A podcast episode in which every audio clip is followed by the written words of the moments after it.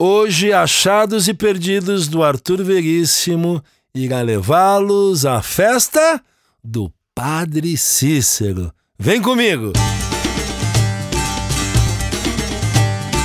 Os fogos de artifício recocheteiam por todos os ângulos no Vale do Cariri.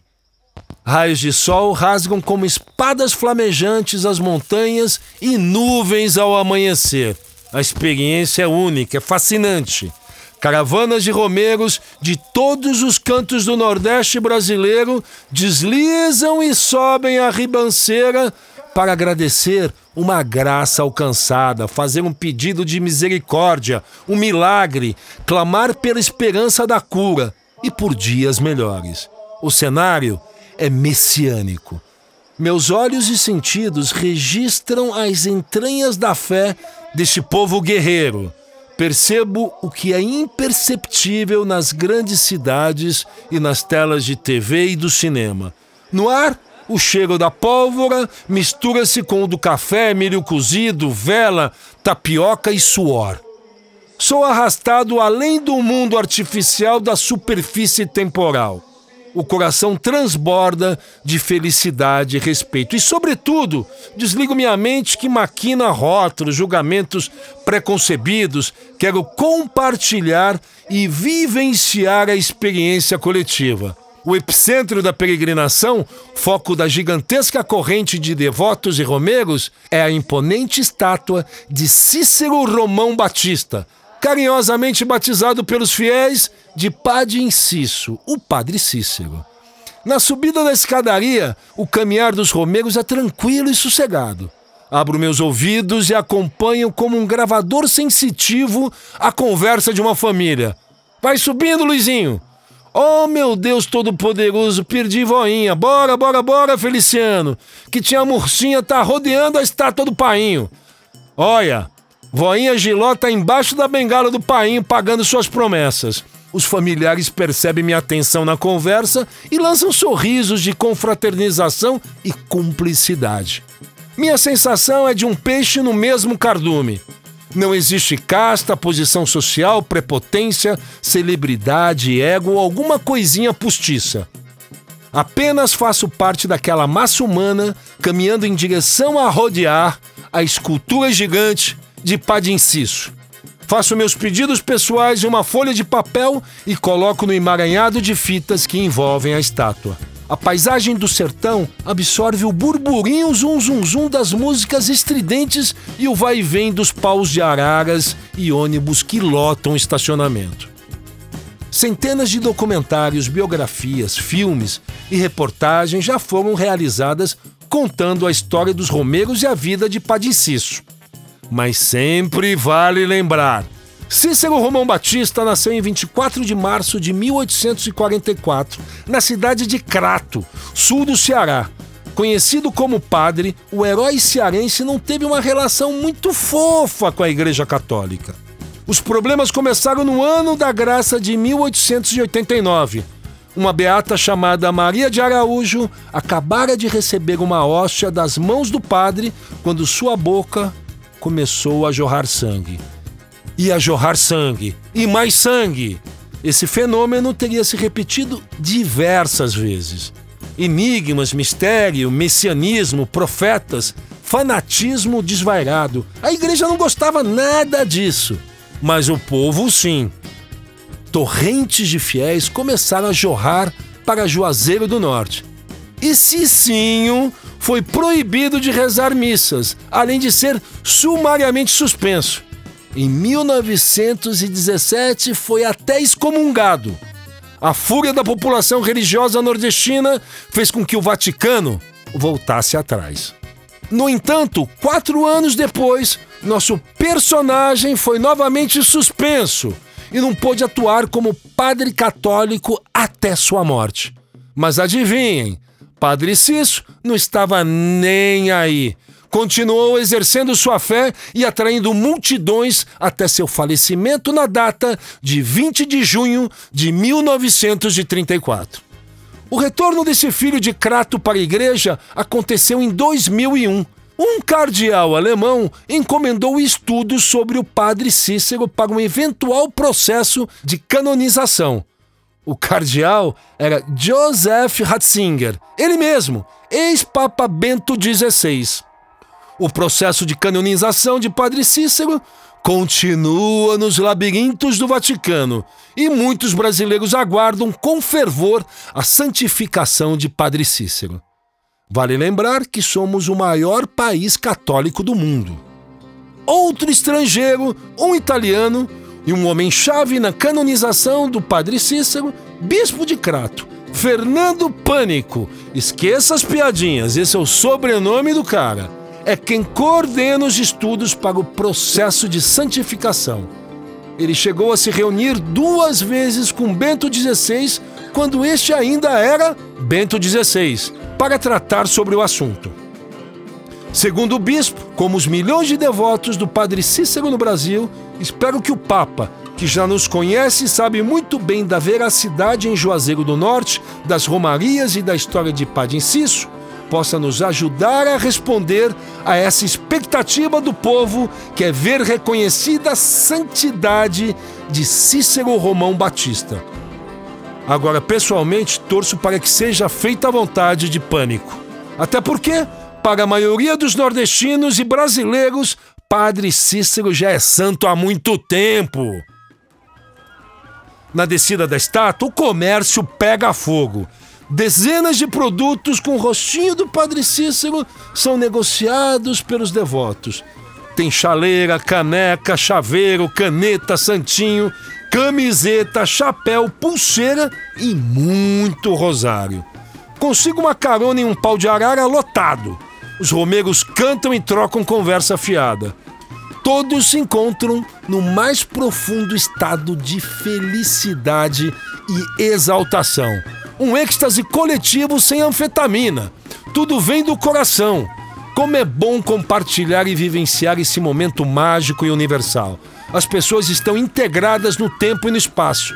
A visita à estátua do padrinho intensifica o ato transcendental de continuar vivendo com dignidade.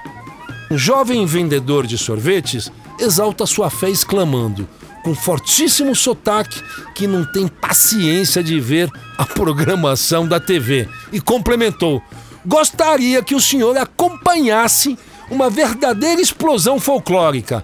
Venha hoje, ao final da tarde, presenciar nosso grupo regional de reizado na porta da Igreja da Matriz. Existe um frescor moderno e arcaico na prosa desse rapaz, que some no burburinho da Praça Central. Siga o meu caminho. Na Praça Central, o intercâmbio de raças é uma torre de Babel latino-americana. Vendedores de caldo de cana, coxinha, postais, imagens de santo disputam espaço palmo a palmo todos embalados com a sonoridade do forró de pé de serra e uma orquestra de peruanos tocando Menina Veneno em ritmo andino. No outro lado da praça, Asa Branca rasga o arvoredo e um enxame de romeiros sai balando uma mistura de shot com chachado. Chapéus de palha são erguidos ao céu que nos protege. É fantástico o show da vida do Cariri Fico arrepiado, siderado, abduzido na corrente energética de Juazeiro. A cachaça, a bendita marvada, rola solta. O relógio marca dez e meia da manhã. Festa popular religiosa. Os peruanos hipnotizam os nordestinos com suas flautas e congestionam o trânsito de pedestres na praça. Perco-me no fluxo contínuo da multidão espremido no turbilhão, encontra um cantinho para comer uma espiga de milho. Divido o espaço ínfimo com o senhor que, com um imenso sorriso, se apresenta. Me chamo Benedito José Francisco, vim do Recife estou com 79 anos. Completei 68 viagens com a graça de Deus do meu padim Cícero aqui nesse local. Tive a graça alcançada depois de fazer uma cirurgia havia passado por dois hospitais e eles me condenaram dizendo que eu morreria dentro de duas semaninhas. Estou vivinho da Silva. Fiz minha promessa de passar três vezes embaixo da cama do Padre Cício, que está no museu. Arre égua, já se passaram dois anos e sou um homem feliz e cheio de vida. Na descida da rua Dom Pedro em direção à igreja da Matriz, fui surpreendido com uma autêntica manifestação da Tieta do Agreste. Ela era uma aparição. Estava frente a frente com a meio Juazeiro do Norte. Meu coração palpitava. Quase que eu tive um treco. A tigresa do Cariri. Explodindo simpatia, deixou que eu captasse um pouco da sua fragrância e da sua essência. Elizabeth Gouveia Soares, 23 anos de idade. Sua vida é estudar e esparramar sensualidade e beleza no Ceará. No final da conversa, afirmou que é devota até a medula do Padre Inciso. Decidi ir ao museu para ver essa cama e antiga casa de Padre Cício. Entrei em sintonia, lancei minha parabólica e fui percorrendo os quartos e salas recheados de objetos presentes, ex-votos, móveis, roupas e fotografias de Padre Cício. Os peregrinos queimados pelo sol da Caatinga reverenciam com fervor atávico o relicário do guia espiritual. Na sala principal, diante da porta de entrada, Angelita Maciel transborda informação junto com o padre Vilesse Basílio, da Diocese de Crato. Os dois fazem parte da Comissão Pastoral da Terra e trabalham com os romeiros, convivendo no seu dia a dia. Padre Vilesse aquece a conversa e define com clareza o significado da Romaria.